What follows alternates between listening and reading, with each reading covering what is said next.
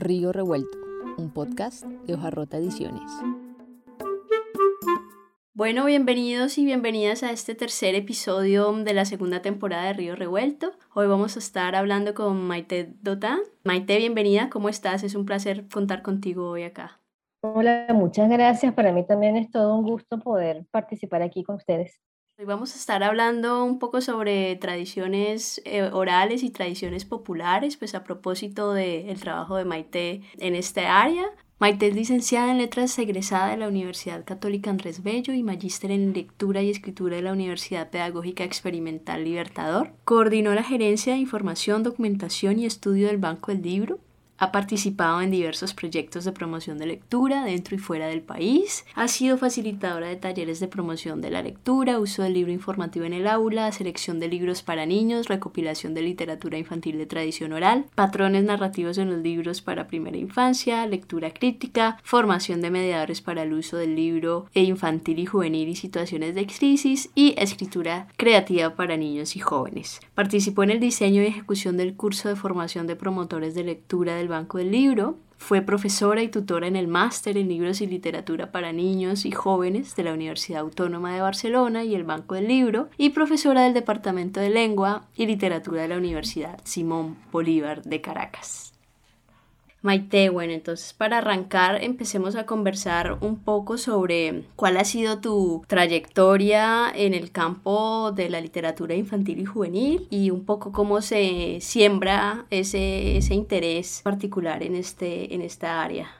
Realmente empieza como una recuperación de mi propia experiencia como lectora en la infancia. Cuando estaba haciendo la carrera en la Universidad Católica, en, una de las asignaturas de literatura latinoamericana, vimos los precursores de la literatura para niños en, en la región. Y eso no era un tema común en las escuelas de letras, ¿no? Y para ese entonces yo tenía un interés muy particular en que mi hermano menor también pudiera participar eh, de las lecturas y de las experiencias de conocer libros para niños que tuvimos mi, mi otro hermano y yo en la infancia. Entonces se juntaron esas dos cosas con la memoria que yo tenía de unas importantísimas recopilaciones que se habían hecho entre los 60 y los 70 que recibí yo eh, en mi casa. Y me interesó entonces investigar sobre la literatura para niños y particular en Venezuela. Entonces empecé a visitar el Banco del Libro en ese momento, a indagar qué se había publicado. Fui al, primer evento central en literatura para niños que se hizo en, pues, que primero que yo conocí, que se hizo en la Universidad de Carabobo y allí pude conocer figuras importantes de la investigación, pero también eh, pude saber sobre algunos creadores. Entonces, como yo estaba trabajando en esa línea, pensé que podía ser un tema interesante para el trabajo de grado y bueno, se van juntando cosas, ¿no? Como la gente en mi, escuela, la escuela de letras era una escuela pequeña, entonces eh, una compañera de otra sección sabía que yo estaba investigando en esa área y me propuso que tomara su lugar en, una, en un proyecto de promoción de lectura con, en bibliotecas escolares. Y así fue como yo entré hace 30 años en este medio y pues al poco tiempo, de, yo terminé la carrera al año siguiente e inmediatamente conseguí eh, el libro en el Centro de Documentación, que es un centro de documentación especializado en libros para niños y jóvenes. Para mí fue un privilegio de verdad poder eh, salir de la universidad y trabajar allí inmediatamente porque en mi cabeza era completamente cierta esa frase de, Borges de que la biblioteca es una de las formas de la felicidad y a mí me llegó inmediatamente pero además una biblioteca especializada en libros para niños. Entonces, claro, ya yo tenía mucha más posibilidad de, conocer, de indagar, de investigar, pero además de estar en contacto con el departamento de investigación del Banco del Libro, que era el que se encargaba del comité de evaluación, del premio los mejores libros para niños y jóvenes, que da el Banco del Libro, y de, de la organización de eventos. Por otro lado, el Centro de documentación era el núcleo de una red de centros de documentación en América Latina de un proyecto que existía en ese tiempo con la OEA. Entonces, pues no solamente tuve la posibilidad de conocer lo que se producía en el país y de conocer lo que había en el centro de documentación, sino también de boca de los representantes de estos centros de documentación de la red que venían al país, que periódicamente venían a las actualizaciones del tesauro que se hizo desde el banco. Y pues tuve la posibilidad de conocer mucha gente en persona, pero también de conocer sus trabajos, sus líneas de investigación y el trabajo de bibliotecaria, que era el que yo hacía en ese tiempo, yo era eh, referencista, eh, también me dio la posibilidad de conocer mucho más, porque en la medida en que tú eh, tienes la, el compromiso de conectar al otro con la información y con el conocimiento, lo mismo que pasa con los docentes, entonces uno tiene que saber, el bibliotecario tiene que saber para poder orientar. Y bueno, por supuesto, fue así como empezó mi camino en este medio, que progresivamente me llevó también a la docencia, a la formación de maestros y luego a eh, especializarme no solamente en, en, literatura infantil, sino también en enseñanza de la lengua escrita, porque bueno, eh, toda esta experiencia me motivó luego a hacer el posgrado en el pedagógico, que tenía unos pocos años en ese tiempo y que tenía una plantilla de profesores extraordinaria. Entonces, eso me permitió también entonces poder ayudar mejor a los usuarios que venían de esa, de esa misma maestría y que estaban buscando eh, una información específica específica sobre eh, enseñanza de la lengua escrita, de la que yo no tenía mucha información porque, pues, digamos que mi área de especialización había sido hasta ese momento libros para niños y promoción. Entonces, bueno, así fue como empezó y luego, una vez que empecé yo a trabajar en formación de docentes, dentro del Banco del Libro también, me tocó empezar a trabajar también en, en, el apoyo a la organización de bibliotecas escolares y al uso de las bibliotecas escolares. Entonces, bueno, Digamos que la experiencia del Banco del Libro, que fue de, 20 años, me permitió eh, abordar distintos aspectos del, circuito del libro y de la, digamos, del acercamiento de los lectores a los libros a través de los distintos mediadores que hay. Y bueno, Luego entonces vino todo este proceso de la profesionalización de la promoción de la lectura, que fue cuando ya empezamos a organizar unos programas que permitieran a los promotores de lectura tener un, como ya un rango de, profesionales a partir de la reflexión y del de, contacto con materiales teóricos de peso que eran muy importantes en ese tiempo y bueno, finalmente entonces hicimos este acuerdo con la Universidad Autónoma que nos llevó un poco más hacia el área académica y hacia la investigación desde la academia de los libros para niños, de la, de la literatura infantil, de la lectura y en ese contexto entraba también, por supuesto, todos los materiales que tenían que ver con tradición oral, porque había una línea de trabajo que tenía que ver con la oralidad como la base para la producción de distintos materiales de lectura y para el trabajo de eh, investigación, porque teníamos estudiantes de distintos países. Bueno, eso implicó una valoración de la producción oral de cada país y a partir de allí, pues distintas propuestas, desde libros, que llamamos una propuesta factible, que podían presentar un libro o podían presentar proyectos de promoción sustentados en la tradición oral. Y bueno, de allá para acá han pasado muchas cosas, pero digamos que toda mi formación eh, arranca en la universidad, pero se nutre por completo en el banco del libro y en toda la experiencia que me pudo proveer. Perfecto, Maite. Tú, bueno, evidentemente has transitado por varias áreas de, pues, relacionadas con la literatura infantil y juvenil y pues claramente has, digamos que, decantado un poco más en, en todo lo relacionado con tradiciones orales. Entonces empecemos a conversar un poquito sobre esto puntualmente y es como cuál ha sido tu interés particular en el estudio de, la de las tradiciones orales y de, digamos, las tradiciones populares y su relación con la infancia y la, y la cultura escrita, un poco como esta, esta triada y también una referencia, bueno, que estamos entendiendo por tradiciones orales, de qué es lo que nos habla nos, nos interesa o te ha interesado particularmente a ti rastrear respecto a las tradiciones orales y la infancia. Verás, yo soy del interior del país, aunque yo nací en Caracas, crecí en provincia, en la costa, y mi familia es de origen popular. Entonces, estaba muy presente todas las formas de la oralidad a partir de refranes, de coplas, de dichos, de, por ejemplo, disparates.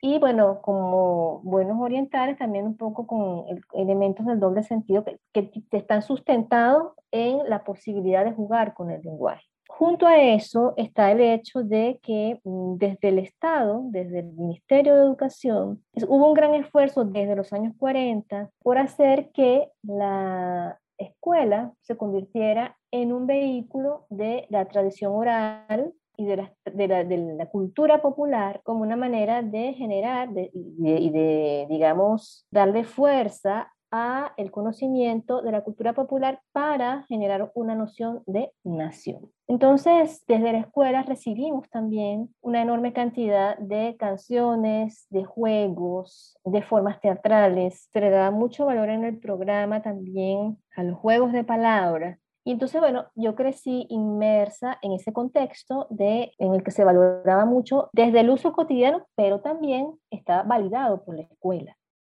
Además de eso, mi mamá es maestra y yo estudié los primeros años de la primaria en la misma escuela en la que trabajaba mi mamá. Entonces estuve como muy expuesta a eh, no solamente esto que te menciono que nos ofrecía la escuela, sino también como el gusto por las, eh, por ejemplo, por las danzas tradicionales y por otras formas de la cultura popular que no necesariamente estaban vinculadas con la palabra. Y bueno, además de eso, pues mi familia paterna es de puros músicos eh, populares y bueno, yo tenía como un, un, ecosistema, digamos, muy vivo de tradición oral de cultura popular. Entonces, digamos que eso estaba allí, ¿no? Era parte de mi propia identidad y de la formación que yo recibí, de la construcción de, de mí como persona. Eso yo no lo tenía consciente como un elemento eh, de investigación o de producción de materiales hasta que María Fernanda Paz Castillo, que es una editora eh, muy importante en medio de los libros para niños, que actualmente dirige Cataplum Libros, me dice,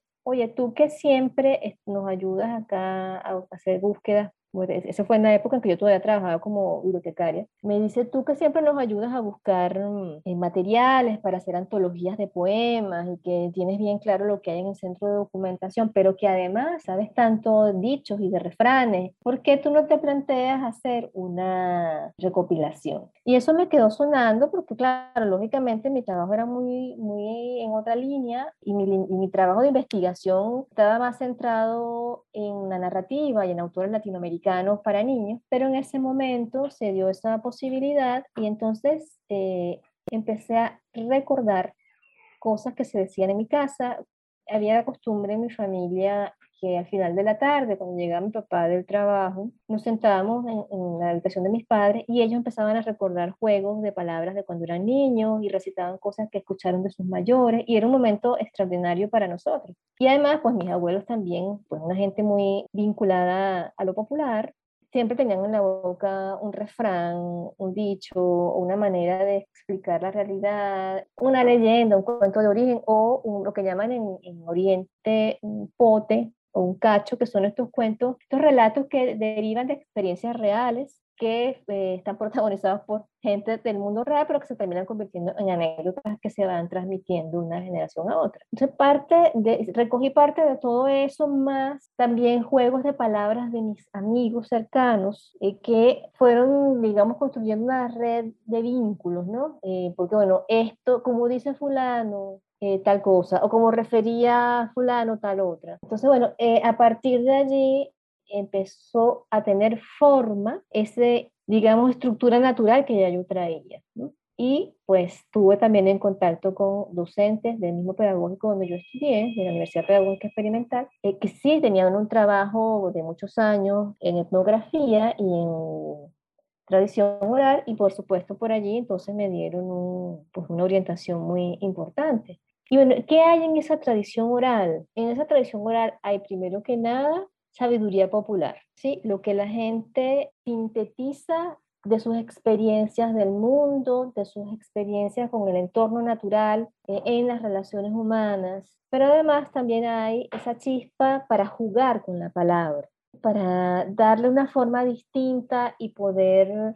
evadir a unos para mostrarle a otros y esas formas específicas que se generan para jugar con los niños. Entonces, por ejemplo, los juegos de movimiento para los pequeños que uno escuchaba de la bisabuela o eh, ciertas canciones que yo, por ejemplo, recibí de mis hermanas mayores. Todo eso está en esa, en esa tradición y, y es tradición porque se va transmitiendo de una generación a otra y hace que cada miembro de la comunidad o de la familia se forme y se sienta parte de esa comunidad, ¿sí? Porque es bueno, como que te entregan un santo y seña que te muestra como parte de ese mundo, ¿no? Pues tú te conoces esta canción, entonces ya tú eres miembro activo de esta comunidad y participas, ¿no? Esa tradición oral tiene un peso muy importante en varios elementos de la formación de un ser humano. En primer lugar, tiene que ver con, eh, digamos, el mapa afectivo que recibe un recién nacido al nacer, porque lógicamente ya es más que estudiado que en el vientre materno el feto escucha y escucha la voz de la madre, la voz del padre, del entorno familiar y va teniendo una relación cercana con eh, modulaciones, con timbres, con... Él no puede saber que existe una palabra, pero sabe que existe un sonido y sabe que las modulaciones de ese sonido indican cosas y a él le hacen sentir cosas que son las mismas que siente la madre. Una vez que el niño nace, puede reconocer esas voces y eso ya es un espacio de seguridad para una criatura que viene con eh, un impacto importante eh, porque le ha cambiado todo el entorno. Y eso se convierte en un espacio de seguridad y un elemento importante del apego seguro que es fundamental para los seres humanos. Pero además eso trae con más detalle elementos de la modulación del ritmo de la lengua materna que son indispensables para el desarrollo de la conciencia fonológica, que es eso que nos permite distinguir palabras, fonemas, y que luego en nuestra relación con la lengua escrita nos va a ayudar a distinguir una letra, de una sílaba, de una palabra, de una frase, de un texto. Entonces, eh, hay en esa tradición oral que se entrega en la infancia, están esos dos componentes, pero se suma eh, el componente afectivo, eh, de, una memoria afectiva que se genera con la palabra y por supuesto con la lengua materna, que es bueno, ese momento en que la, la madre, el padre, la abuela canta para el recién nacido, para el bebé, juega con él, por ejemplo, puede recitar un pequeño verso mientras lo baña, mientras lo viste, puede inventarle una pequeña copla a partir de una palabra que use para nombrarlo de manera cariñosa, puede jugar con él a medida que va creciendo, a, enseñarle las partes del cuerpo con canciones y con pequeños versos. Y ese mundo de protección se va revelando progresivamente a partir del juego de, que, que ofrece la palabra, de la palabra como una materia con la que se puede jugar, va generando, facilita, mm, le vincula con la cultura escrita porque va generando una plataforma, primero con la palabra. Estos juegos y estas canciones van acompañados también de pequeños relatos. Y esos relatos que tienen una estructura se asemejan a ciertas estructuras que vive el niño pequeño con el cuerpo, las cosas que transitan, por ejemplo. Eh, si, hay algo que sucede en una historia es que hay un tránsito. En el cuerpo del niño pequeño también hay un tránsito de cosas que entran y salen del cuerpo, porque también de emociones que entran y salen, de tiempos que se aprende a, a distinguir, a momentos que se aprenden a eh, diferenciar a lo largo del día. Toda esa experiencia del cuerpo se suma a la experiencia de la palabra y nos ayuda a instalar dentro de nosotros las estructuras narrativas, el vínculo con la palabra poética y con el juego. Lógicamente estamos hablando de unas condiciones ideales de una familia que mantiene viva la tradición oral y que tiene la generosidad de compartirla con sus niños. Esto no siempre ocurre. Eso no implica entonces que el niño no vaya a tener la posibilidad de vincularse con eh, la lengua escrita, ni mucho menos que no vaya a conocer la tradición oral. Viene a su encuentro entonces y a su auxilio la escuela. ¿sí? La escuela siempre va a tener la posibilidad de ofrecer eso desde la biblioteca escolar, pero también desde los libros y desde los maestros que estén realmente eh, vinculados con sus estudiantes y con la conciencia de lo que les aporta la tradición oral, porque allí también está contenida la parte de la identidad cultural del pueblo, del pueblo al que se pertenece. Y además de la escuela y la biblioteca escolar, también está la biblioteca pública y están los mediadores de lectura que en distintos contextos pueden ofrecer esa conexión. Y bueno, es muy importante que todo eso exista porque en el mundo urbano es cada vez más frecuente que eh, las familias pierdan esas conexiones y olviden esos juegos que recibieron de sus mayores puede haber, por ejemplo, más de una generación, tres, cuatro generaciones que por razones diversas, por mudanzas, por desplazamientos, por cambios de contexto, eh, se hayan perdido estas posibilidades de jugar. Entonces, bueno, vienen estas otras entidades a ofrecer esa posibilidad y a esto se suma, por supuesto, la, eh, el trabajo que se hace desde el mundo editorial, que se ha encargado regularmente de recoger tanto juegos como juegos de palabras, juegos de movimiento, poemas, coplas o narraciones, que de esta manera se fijan en el libro y pueden, mm, digamos, difundirse en una mayor extensión e incluso ir más allá de las fronteras de cada país. Y bueno, por supuesto que eso eh, enriquece la experiencia de los niños porque pueden conocer, bueno, cómo es este juego aquí, cómo es el mismo juego allá, qué nombres tiene aquí, qué nombres tiene en el otro país, y ofrece mm, para los investigadores una fuente interesantísima de contraste para ver cómo la tradición oral o un juego o una, un relato de la tradición oral va cambiando de vestimenta según transite de, de un lugar a otro. Entonces, bueno, eso es lo que en líneas generales vincula a la tradición oral con la cultura escrita. En primer lugar, pues esta manera de generar esa plataforma en cada ser humano sobre la que se soporta la experiencia de la cultura escrita. O sea, por ejemplo, este, ya se, se sabe, y eso es una idea que también ha sostenido la Michelle Petit, que es una especialista en lectura, que los niños que tienen mayor contacto desde temprano con eh, todas estas formas de la tradición oral, a, las que, a los que les cuentan cuentos y les cantan y con, aquellos con los que se juega, tienen ya, digamos, un espacio emocional e intelectual que les permite recibir con mayor facilidad lo que les aporta la cultura escrita. O sea, el, el, tránsito hacia la cultura escrita se hace menos complicado y el, digamos, el tránsito de, por ejemplo, un relato oral a un relato escrito se hace de una manera más sencilla y ya existe, digamos, el espacio en, en, cada niño como para vincularse de manera natural con un relato. Por supuesto que se nota la diferencia en las formas de enunciar, pero eh, la experiencia de el escuchar ya les permite entonces tener como una mayor disposición a la experiencia de leer, de escuchar leer, pero también de leer. Entonces, bueno, ¿de qué nos habla la tradición oral? Nos habla de las maneras como cada grupo humano percibe, analiza y comprende el mundo. Básicamente de eso nos habla y de cómo esa percepción del mundo, esa concepción del mundo puede generar formas de sabiduría, de alerta, pero también de, eh, el espacio del juego y de la creatividad se manifiestan allí.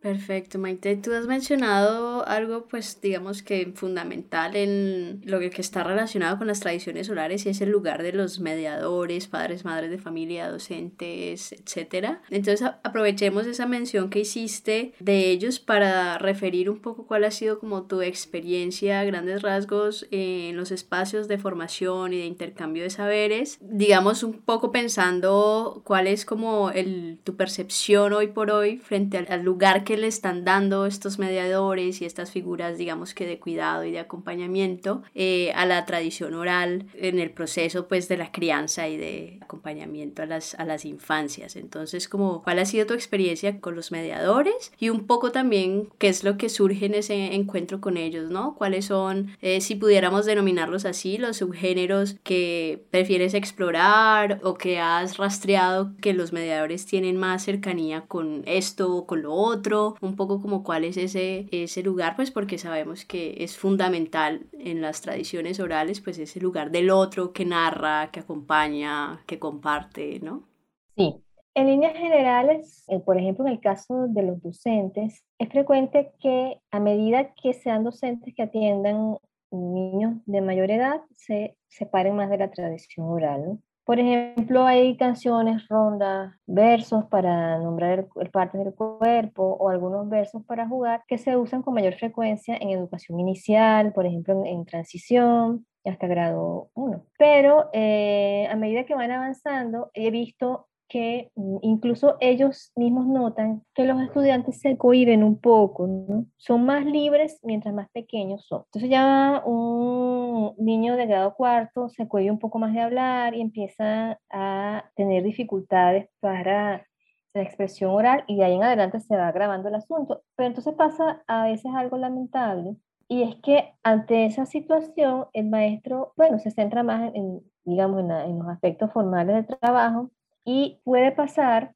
que eh, ya entonces no le dan tanto espacio a esas posibilidades de, la tradición oral. Pero eso también depende del lugar. Por ejemplo, los maestros rurales tienen mucho más recursos y son como más dados a valerse de la tradición oral como plataforma porque es un elemento que tienen muy a la mano con las familias y con los niños. Entonces, es como un punto de conexión entre la escuela, la comunidad y los niños. Entonces, bueno, ellos eh, favorecen la narración oral, favorecen la recopilación de relatos, favorecen la visita de abuelos a las escuelas o de mayores, y eso mantiene viva eh, la, tradición oral dentro de la escuela, pero no solamente la tradición oral, sino la expresión oral, que es una de las funciones de la lengua que la escuela atiende. En las escuelas urbanas es un poquito diferente y bueno, puede de pronto formar parte de la planificación de un docente porque se vincula con un tema del programa,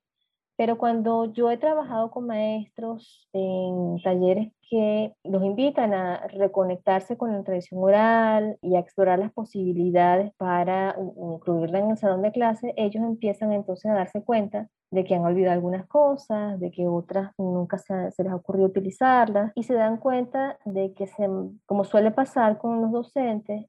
su conexión con estos temas está condicionada a los aspectos que ellos puedan ver aprovechables para su propuesta didáctica. Y pues yo lo que les propongo regularmente es que se quiten por un momento el traje de docente y se vinculen con la tradición oral y con los libros que la recogen como personas, como usuarios y como miembros de esa cultura popular que está contenida en, en todos esos materiales. Eso les cuesta un poco, pero una vez que se vinculan, entonces eh, enseguida empiezan a recordar y yo hago mucho el ejercicio de que ellos piensen en la persona que les comunicó un determinado juego o un relato, que recuperen esas conexiones afectivas y los, los hago caer en cuenta que en la medida que ellos van hablando de lo que recordaron, de lo que recogieron, los demás van entonces también recordando otras cosas, hacen intercambios. O sea, yo recientemente tuve una experiencia también con, era un público diverso, pero había cuatro personas del medio docente. Entonces decían, bueno, cuando esta persona eh, cantó estas canciones, me hizo recordar en esta otra versión que cantaban en mi escuela o que cantaban en mi casa. Cuando este compañero leyó este trabalengua, me hizo recordar este otro que tiene la misma estructura, pero tiene unas palabras distintas. Y ahí entraba entonces el tema de la memoria, de la memoria de lo colectivo y de la valoración de esa memoria de lo colectivo. Entonces, bueno, allí los maestros empiezan a darse cuenta que pueden aportar lo que ellos tienen, pero también lo que hay en la comunidad y que parte del trabajo de la memoria y de la valoración de la comunidad puede ser justamente recoger esos elementos. ¿Cuáles formas de la tradición oral son como más afines en este medio? Pues en primer lugar, las que tienen que ver con la narración, pues leyendas, mitos, cuentos populares, pero también juegos como los juegos de ronda porque son muy apropiados para ciertos momentos de la rutina escolar, por ejemplo, las pausas activas o eh, a la hora del recreo o incluso en los espacios en los que hay se una izada de bandera, un acto cultural, eh, visitas de familia. Entonces, bueno, encuentran que allí hay una posibilidad importante pero también se dan cuenta de que les puede servir como puente para introducir a los estudiantes en un tema que tiene que ver con un área que estén viendo. Entonces, por ejemplo, si están viendo algo de ciencias naturales, pues les puede venir bien un refrán que tenga que ver con un elemento de la naturaleza o pueden hacer un trabajo que implique la, la recopilación de refranes, dichos u otros juegos que tengan que ver con ese tema y de esa manera como ampliar la, la experiencia de, del aprendizaje, no solamente en esa área específica de ciencias naturales, sino pues vinculado con la palabra. Hay otros docentes, yo usualmente trabajo eh, partiendo de la, arrullos, porque es una forma también de conectar inmediatamente a algunas personas con las primeras experiencias afectivas con el discurso oral. Y eso regularmente los conmueve mucho y entonces uno no les propone que mm, anoten las canciones que recibieron, pero también las que usaron con los hijos. Y eso genera como unos momentos muy interesantes porque eh, pueden dimensionar realmente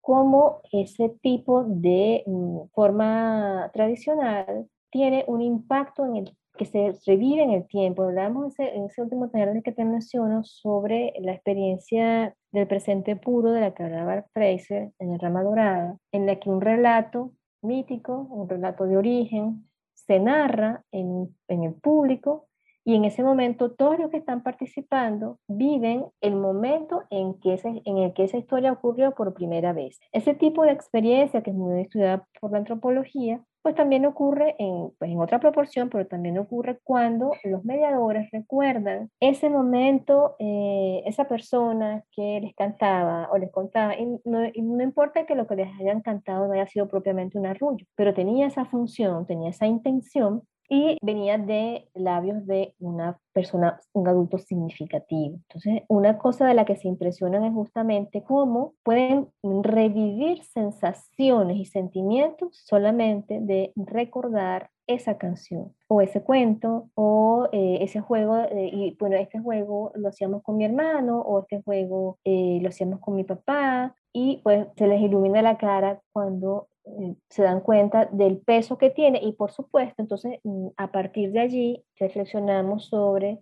la importancia que tiene el mediador, sea docente, bibliotecario, promotor, para eh, conectar a esos usuarios, a, ese, otro, a esos niños pequeños con eh, la palabra oral y cómo eso va a dejar una impronta importante que va a vincular de manera afectiva a esa persona con la palabra, con la palabra oral en un primer lugar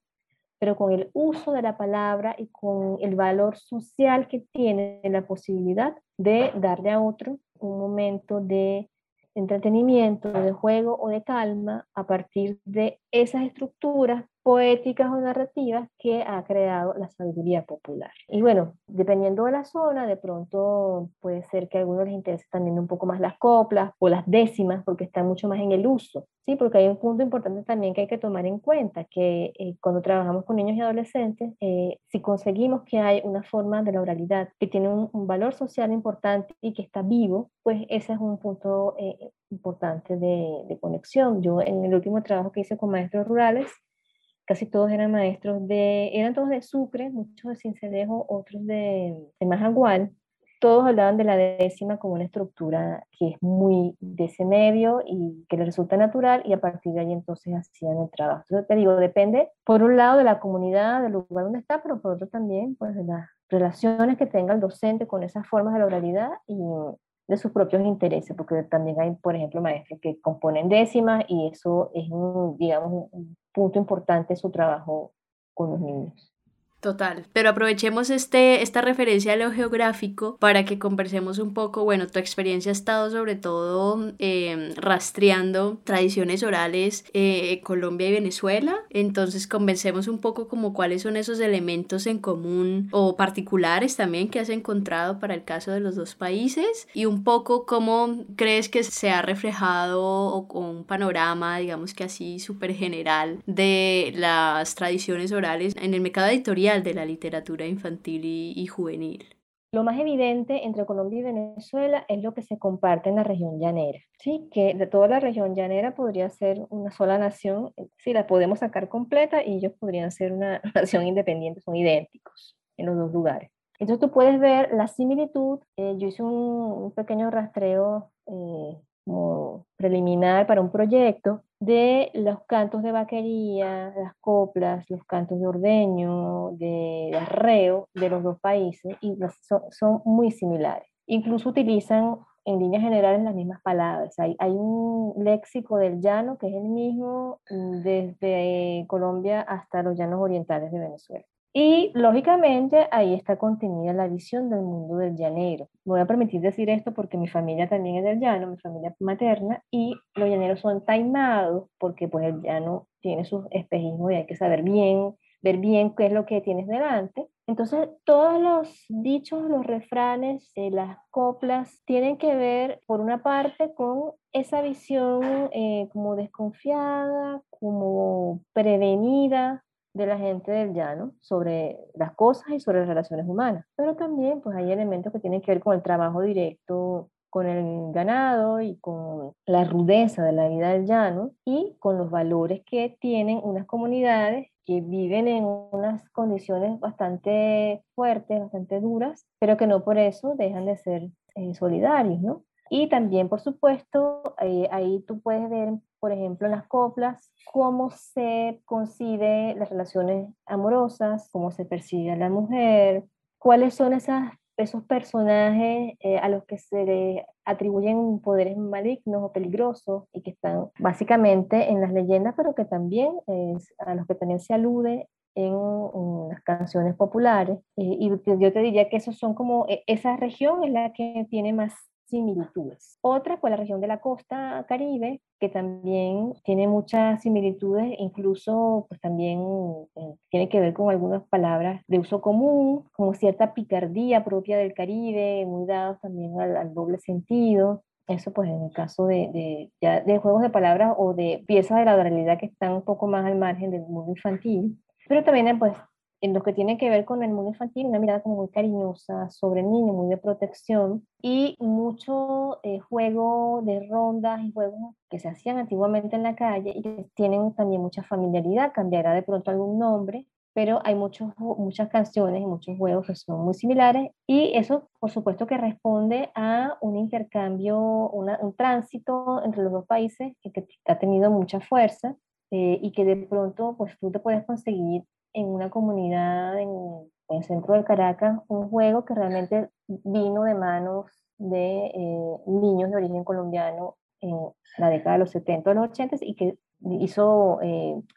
se aclimató a estos lugares y viceversa. Hay juegos que se llevaron de aquí para allá, como pasa en los patios de los colegios después de las vacaciones. Los niños que van a visitar a la familia de provincia traen juegos que empiezan a formar parte del repertorio que se juega en una escuela de otra ciudad. Entonces hay pues muchos muchos elementos en común y hay muchas diferencias también en función de, las, de lo lejanas que sean las zonas. Por ejemplo, va a ser muy difícil encontrar similitudes entre comunidades de Nariño y del Amazonas venezolano, por ejemplo, están completamente distantes. Y cuando digo similitudes me refiero a que haya, por ejemplo, un mismo tipo de juego o un mismo tipo de relato. Pero lógicamente la tradición oral tiene unas estructuras básicas que son similares en todas partes del mundo, en particular del mundo hispanohablante. ¿Cómo entra eso en el mercado editorial? Pues desde el comienzo, al menos en América Latina y en España, la tradición oral ha sido una fuente importantísima eh, de recursos para la producción de libros que circulan en la escuela y en las bibliotecas y en las librerías. Tiene una gran ventaja y es que no genera regalías por derechos de autor, porque eh, son textos de libre circulación. Pero además tienen el encanto que mencionaba anteriormente, y es que fija unas formas de la oralidad y lo que permite que puedan circular en un, digamos, en un radio mucho más extenso de lo que eh, ocurre en las fuentes donde esa tradición está viva. Entonces permite que más niños y más adultos las conozcan, las valoren pero también mm, facilita la investigación, facilita el estudio de quienes se dedican a esta área y eh, además permite la comunicación intergeneracional en, los, en las circunstancias en las que eso no puede ocurrir de manera natural. Por ejemplo, familias que se han mm, distanciado porque algunos miembros han ido a vivir a otros países o pues el caso más, digamos, terrible como el de los desplazamientos, que en algunos casos, y eso lo vimos en un proyecto en el que yo participé hace un par de años, eh, hay comunidades nuevas que se generan a partir de comunidades de desplazados, vienen de lugares distintos, tienen muy pocos años de creación y todavía, mm, por un lado, no se atreven a compartir lo, lo, que pudieron haber traído y por otro no han generado nuevas formas eh, orales que los, que los identifiquen como comunidad. Entonces, en esos procesos en los que la figura del mediador es crucial, llámese maestro, bibliotecario o promotor, porque es el que permite hacer las conexiones entre esos miembros de la nueva comunidad y validar lo que cada uno trae, pues allí también es muy importante entonces este tipo de libro, porque permite por un lado el conocimiento de la tradiciones de otros lugares, pero al mismo tiempo va generando la conciencia de pertenencia y de nación, porque bueno, no se parece a lo que yo conocí o no me significa nada, pero esto que me están dando a través de este libro es parte de mi país y es parte de mi cultura, y yo estoy recibiendo esa herencia a través del libro. Y esto, eh, y cuando el adulto valora eso y participa, entonces puede contribuir en estas condiciones específicas en las que me refiero, en el caso de las comunidades nuevas, a generar unas tradiciones propias, ¿sí? A partir de la recuperación de lo que cada uno trae y de la suma de todos esos elementos. pero además también mm, genera la posibilidad de reconocer que hay estructuras similares en otras partes del país y en otras partes de la región. ¿sí? Entonces, eh, bueno, ¿cómo se dice esto en el Chocó? ¿O qué personaje se eh, parecido a este hay en Santander? O, por ejemplo, en el Putumayo. Ah, es que este personaje que está aquí en Nariño se parece a este otro que hay en Bolivia, en Ecuador, y esto por qué es. Entonces, eso también abre la posibilidad para indagar los puntos en común que hay con nosotros y por esa vía, pues valorar también al otro, valorar la diferencia, valorar la diversidad, que es un tema también importante que tenemos pendiente en todos los países de América Latina, porque pues, de, pronto los grupos dominantes van marcando de manera eh, intencionada o no unas formas de, de percibir, de pensar, de, de validar maneras de, mm, de, ver el mundo y de manifestarlo a través de, de estas formas orales. Sin embargo, cuando tienes un mapa mucho más completo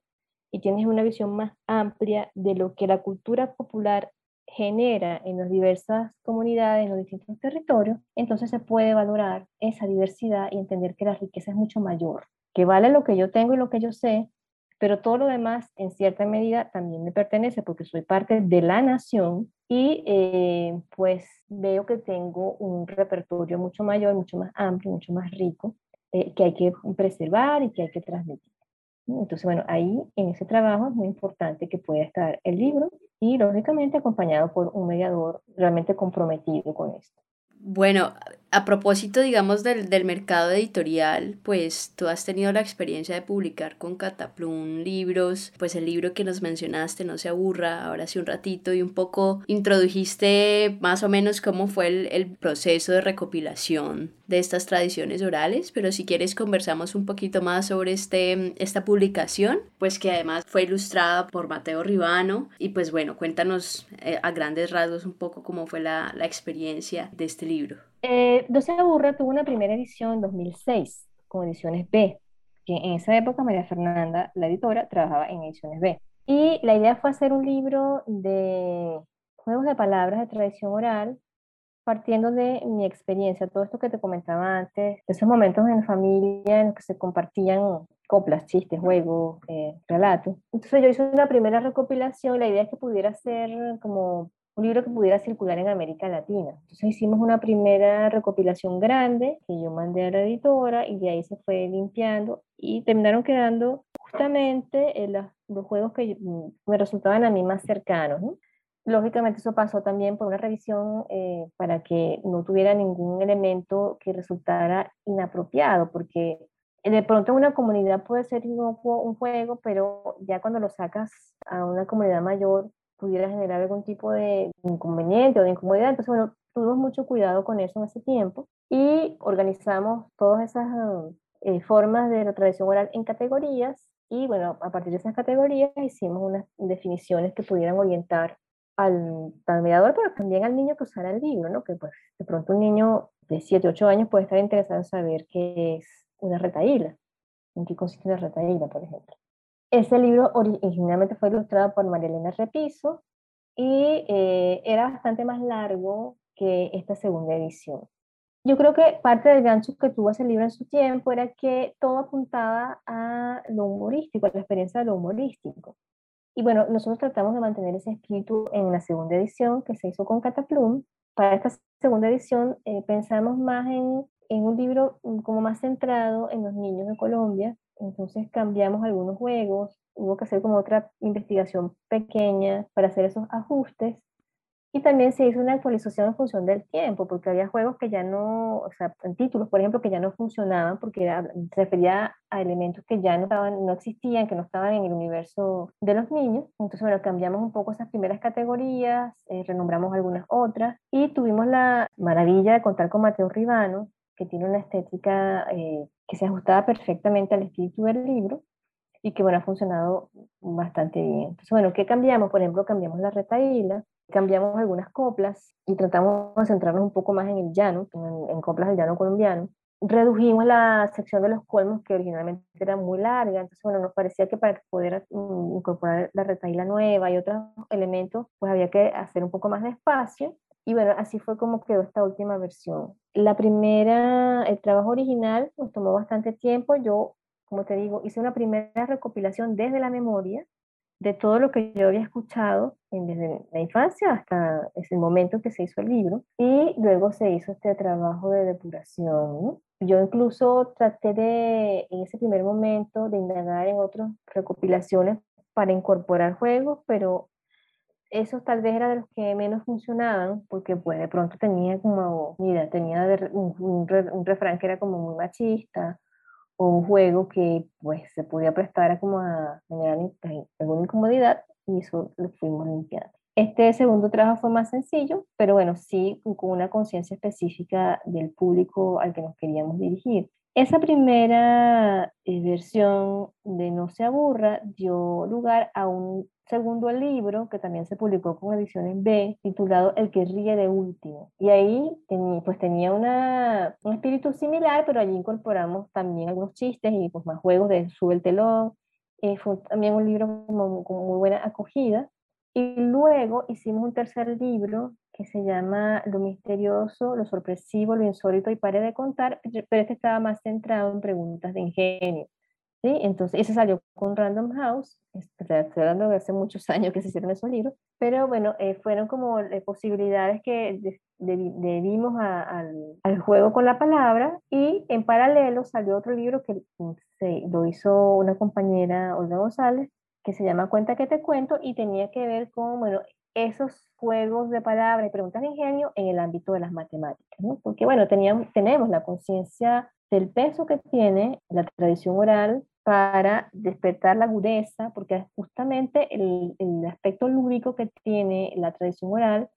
apunta a la agudeza de la observación, del sentido de, la, de los sentidos que puede tener una palabra, una misma palabra, y eh, de la agilidad mental que, eh, de la que tiene que hacer uso el niño o la persona que está en, frente al juego para poder encontrar las claves que permitan descifrar una adivinanza o comprender un refrán o entender un colmo, por ejemplo. ¿no? Y bueno, como ese juego, eh, eso les, le comentaba yo a los talleristas el fin de semana pasado, ese juego se asemeja al juego que hace el, el gorjeo del bebé cuando está entrenando su aparato fonador para hablar. Bueno, un trabalengua también tiene una función similar, pero además implica también ejercitar la atención, porque bueno, no te puedes despistar porque se te va la palabra que sigue. Implica también tener mucha agilidad mental para encontrar la respuesta que está escondida entre el sentido y el sonido de las palabras con las que se está jugando. bueno, es una posibilidad muy interesante y muy valiosa para aprender a vincularse con la lengua oral y escrita desde el juego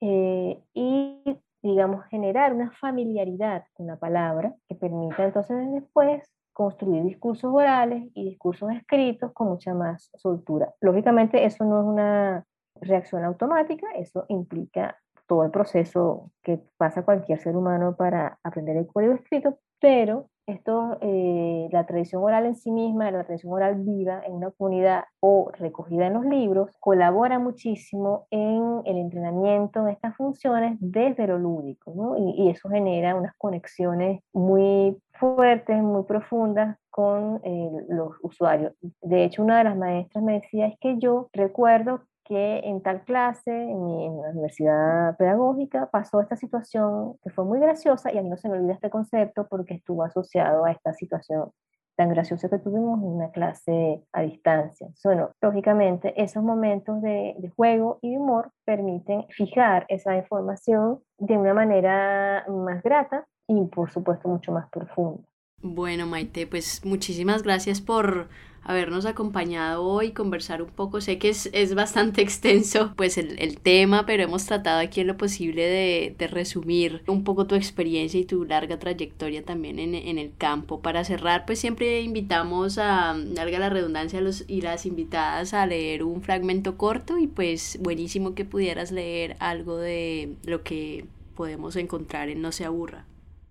Muy bien, mira, te voy a leer un par de coplitas de dos secciones. Una tiene que ver con disparates y otra tiene que ver con una copla popular, ¿no? Entonces, la de disparates, porque se, se titula ¿Qué dijiste? Tenemos esta que dice, negro soy como la leche, blanco como el cucarrón, tan rugoso como el bagre, liso como el camarón. Y tenemos esta otra eh, copla. Ahí, por supuesto, está todo invertido y la inversión es uno de, las, de los mecanismos del humor que mejor funciona, sobre todo con, desde la primera infancia. Es de las primeras formas del humor que el niño reconoce. Y en esta otra sección que se llama Lo que oíste, que son como también coplas con sentido de humor, está este llanero que dice, la gallina puso un huevo, pero lo puso batido, de tanto bailar joropo con el gallo amanecido. Y para cerrar, podemos leer este sube el telón que dice así. Primer acto, un ganso llama a una gansa. Segundo acto, un ganso llama a una gansa. Tercer acto, un ganso llama a una gansa. ¿Cómo se llama la obra? Venganza. Bueno, Maite, pues de nuevo, muchísimas gracias por habernos acompañado. Nuevamente un placer poder conversar contigo en este espacio y bueno, esperamos cruzarnos en el camino más adelante. Claro que sí. No, muchas gracias por darme este espacio para conversar. Estos son como temas que me, me interesan mucho y me parecen muy valiosos porque pues, tienen que ver con, con el espíritu de, la, de los pueblos y pues son elementos que nos conectan a todos.